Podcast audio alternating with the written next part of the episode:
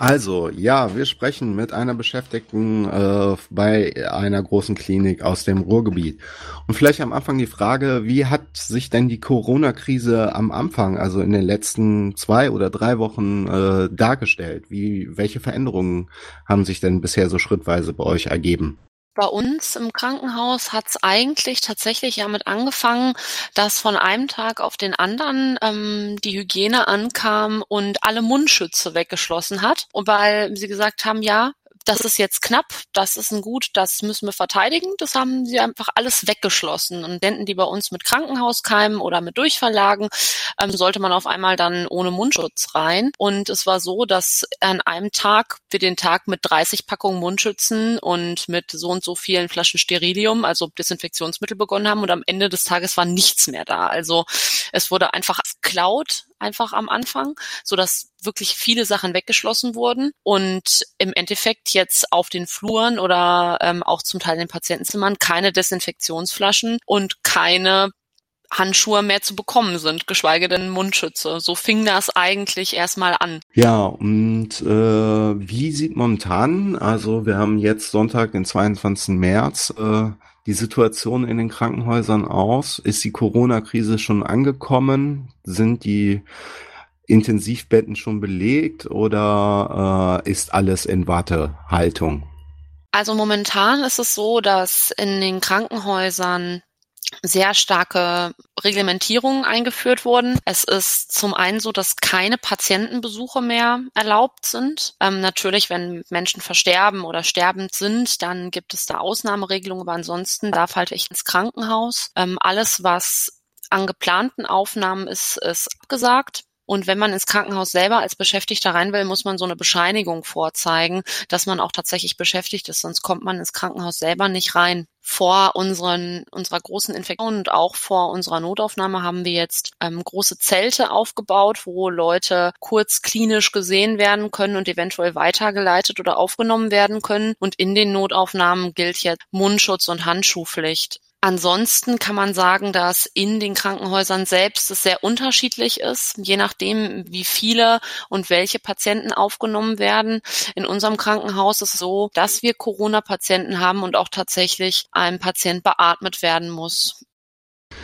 Ja, äh, sind denn genügend Kapazitäten in den Krankenhäusern äh, vorhanden für die dann äh, wahrscheinlich in den nächsten Wochen kommenden Corona-Patienten, also die Intensivbetten? Hängt immer von jeder Klinik ab, wie viel Intensivkapazitäten sie auch haben. Wir haben sehr viel freigeräumt. Natürlich muss man sagen, kann immer auch ein Herzinfarkt, ein Schlaganfall oder ein Darmverschluss in der Nacht kommen, der ein Intensivbett notfallmäßig braucht. Die große Herausforderung wird sein, im Verlauf der nächsten Wochen zu entscheiden, wen man auf ein Intensivbett aufnimmt und natürlich auch das entsprechende Personal zu bekommen. Denn ein beatmeter Patient braucht einfach wahnsinnig viel und ist auch einfach in Pflege und ärztlicher Betreuung. Und da müssen wir auch gucken, dass genügend Personal vorhanden ist. Aber auch da werden jetzt quasi alle Reserven mobilisiert und auch nochmal alle Ärzte hinsichtlich der Beatmung von Patienten und der Korrektung geschult. Du hattest jetzt auch schon angesprochen, ähm, dass äh, einige Restriktionen eingeführt worden sind beim Krankenhaus. Wie stellt sich denn allgemein momentan die Situation für die Ärzte und auch vor allem für die Patienten in den Krankenhäusern dar? Für die Patienten ist das sicherlich im Moment eine ganz schwere Zeit, einfach weil sie keinen Kontakt wirklich zur Außenwelt haben können. Soweit es geht, versuchen wir die Leute auch alleine in die Zimmer zu legen. Ähm, das bedeutet immer wieder für die Patienten, dass sie umgeschoben werden müssen, dass wir sehr viel mit Mundschutz und Handschuhen ähm, nur um sie herum sind. Das heißt wahnsinnig wenig menschlichen Kontakt. Wenn, dann kann man halt nur nach draußen hin telefonieren. Es ist sicherlich für die Patienten gerade eine sehr schwere Zeit, vor allem weil natürlich immer dieses Gespenst von ich könnte mich ja jetzt gerade hier anstecken, im Krankenhaus auch für die Patienten rumgeistert. Für die Ärzte muss man sagen, ist es im Moment noch so eine Zwischenzeit.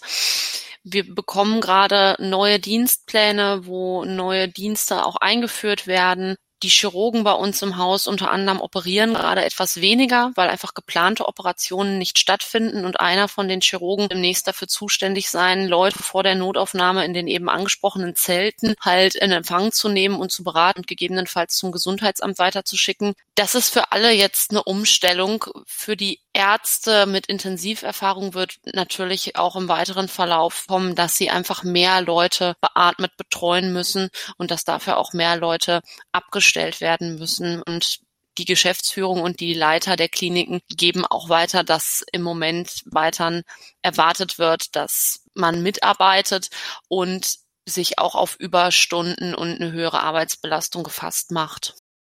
Ja, du hattest es einem angesprochen. Ähm, Operationen, gewisse Eingriffe werden jetzt gerade verschoben. Was bedeutet das denn für die Krankenhäuser, ähm, die auch heutzutage, ähm, wenn ich es richtig verstanden habe, auch darauf angewiesen sind, ähm, Geld einzunehmen mit Operationen?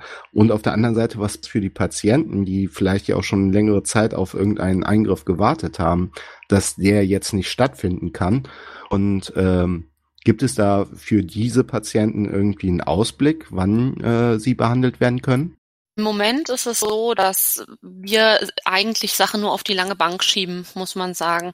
Ähm, auch geplante Operationen sind immer notwendig, genauso wie eine Vorsorgedarmspiegelung notwendig und sinnvoll ist. Oder Verlaufskontrollen von Zysten in der Bauchspeichel. Sicherlich alles nötig und sinnvoll, sollte man aber im Moment im Sinne des Patienten, weil Ansteckungsgefahr besteht, nicht machen. Für die Patienten bedeutet das natürlich, dass sie auf medizinisch notwendige Behandlung vorerst verzichten in einer Risiko-Nutzen-Abwägung, aber irgendwann wird das halt kippen. Auch Leute, die im Moment zu Hause sind, wir sehen es auch in der Notaufnahme und sagen, ah, oh, ich sitze das jetzt aus, wenn ich gerade Bauchschmerzen oder Luftnot habe, weil ich Angst habe, ins Krankenhaus zu gehen. Diese ganzen Menschen, und das fängt jetzt tatsächlich auch schon an, das wird irgendwann über uns wieder hereinbrechen. Sowas kann man nicht auf lange Sicht. Das bedeutet, wir werden einen irre, irre hohen Anteil an ähm, geplanten Aufnahmen haben, den wir im Laufe des Jahres wieder abarbeiten müssen. Das heißt, nach, der über, nach dem Überstehen dieser sagen wir mal, Krise. Finanziell ist das Ganze auch ein Riesenproblem, denn es ist so, dass tatsächlich mit notfallmäßigen Aufnahmen ähm, für die Krankenhäuser kein Geld zu verdienen ist. Und das ist Geld, was die Krankenhäuser brauchen. Gerade weil die Medizin immer weiter fortschreitet, der technische Fortschritt immens ist und dadurch Behandlungen und auch Untersuchungen sehr aufwendiger werden. In dem Zusammenhang äh, mit den Operationen und ähm, finanziellen Belastungen für die Krankenhäuser wurde auch immer auf äh, Abrechnungsschwierigkeiten eingegangen, die jetzt auch mit der Corona-Krise äh, wohl im Zusammenhang stehen. Könntest du das vielleicht mal kurz erläutern? Seit diesem Jahr haben wir eine Verschärfung unserer Abrechnung bekommen. Es gibt zwei Arten abzurechnen im Krankenhaus. Die nennen sich DRGs, Diagnosis Related Groups und Fallpauschalen. Und aktuell arbeiten wir nach Fallpauschale. Soll heißen, wir bekommen für einen bestimmten Fall Diagnose ein gewisses Budget. Dafür ist es sehr wichtig, dass man die entsprechende Hauptdiagnose gut definiert und alle Maßnahmen, die man gemacht, auch sehr gut dokumentiert, damit es abrechenbar ist. Das Ganze wird gemacht vom Mediendienst der Krankenkassen und die wollen ein fertiges Dokument dafür und das ist in diesem Fall der Arztbrief nach zwei Wochen haben. Das Ganze wird vom Arzt eigenständig getippt beziehungsweise diktiert und ist sehr aufwendig in der Drohne. Wenn man sich überlegt, dass ein Arzt circa 15 Patienten betreut, am Tag circa 10 Aufnahmen und Entlassungen hat, dann kann man sich ungefähr vorstellen, was da für ein Papieraufwand immer wieder auf dem Arzt lastet. Das war schon Anfang des Jahres jetzt so. Im Moment reißen wir uns ein Riesen finanziell durch das Ausbleiben der geplanten Aufnahmen in die Krankenhäuser rein. Und das ist etwas, was nachher als Dokumentationsaufwand auch soll heißen, dass wir durch eine verbesserte Dokumentation, also noch mehr Schreiberei im Endeffekt versuchen müssen, das, was wir tun, noch besser abrechenbar zu machen. Vielleicht noch eine Frage. Ähm Du hast ja schon ein bisschen beschrieben, äh, manche Leute gehen scheinbar momentan nicht ins Krankenhaus, weil sie Angst haben andere äh, überrennen die Gesundheitsämter. Äh, vielleicht könntest du mal einen Tipp, äh, was sollten denn jetzt Menschen tun, die äh, irgendwie den Verdacht oder die Befürchtung haben, dass sie sich mit diesem Coronavirus infiziert haben könnten? Was wäre denn eine rationale Handlung? Ich glaube, als allererst ist es total wichtig, sich klar zu machen, im Krankenhaus passiert mit den Corona-Patienten wenig bis gar nichts. Wir haben kein Medikament gegen Corona. Das, was wir leisten können, ist, wenn der Patient appetitlos ist, es nicht schafft zu trinken, dem Wasser zu geben, wenn er geht, dem Sauerstoff zu geben und wenn er eine Lungenentzündung auf die Infektion draufsetzt, eine bakterielle, ja, nicht viral, sondern bakteriell, dann könnte man ihm ein Antibiotikum geben. Ansonsten bleibt im Endeffekt nur die Beatmung. Das ist das, was wir im Krankenhaus machen und machen können. Dementsprechend sollten sich auch nur diese Patienten, die wirklich ganz schlecht zurecht sind und wirklich keine Luft mehr bekommen, auch im Krankenhaus vorstellen. Wenn es darum geht, dass man zur eigenen Sicherheit oder für sich wissen möchte, ob man infiziert ist mit dem Virus, sollte man zuerst laut den Empfehlungen des Robert Koch Instituts gucken, falle ich denn in die Risikogruppe?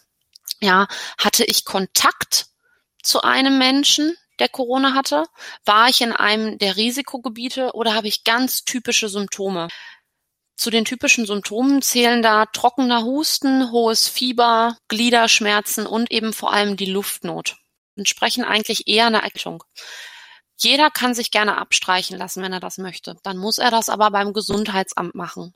Aktuell haben wir über 7000 Leute auf der Warteliste des Gesundheitsamtes, die sich abstreichen lassen wollen. Da wartet man natürlich ziemlich lange auch auf seinen Abstrich so sollten die Leute einfach zu Hause bleiben. Denn wenn man fit ist, also ein bisschen Fieber hat, Gliederschmerzen, wenn man das zu Hause im Griff hat, dann sollte man einfach zu Hause bleiben. Denn es gibt keine Behandlung gegen Corona. Das Einzige, was die Leute machen, wenn sie wissen, dass sie Corona haben, ist zu Hause bleiben. Und das sollten sie so oder so tun. Und so wenig wie möglich Kontakt zu anderen Menschen im Moment haben. Das bedeutet, wenn jemand meint, Corona zu haben, sollte er seinen Hausarzt an. Mittlerweile kann man telefonisch sich eine Krankschreibung geben geben lassen für zwei Wochen, dass man zu Hause bleibt und das aussitzt. Und wenn man meint, man sollte auf jeden Fall wissen, auch fürs Umfeld, ob man positiv ist, dann sich beim Gesundheitsamt melden und sich abstreichen lassen. Ja, super. Erstmal vielen lieben Dank für die ganzen Informationen. Ähm, ich denke, wenn sich die Situation verändert in den Krankenhäusern, werden wir bestimmt noch mal ein Gespräch miteinander führen. Ähm, gibt es noch etwas, was der Zuhörerschaft äh, mit auf den Weg geben willst für die nächsten Tage? Steif halten und auch wenn es langweilig ist, einfach zu Hause bleiben, im Zweifel krank schreiben lassen und falls es euch wirklich nicht gut geht, dann kommt gerne ins Krankenhaus und dann kümmern wir uns um euch.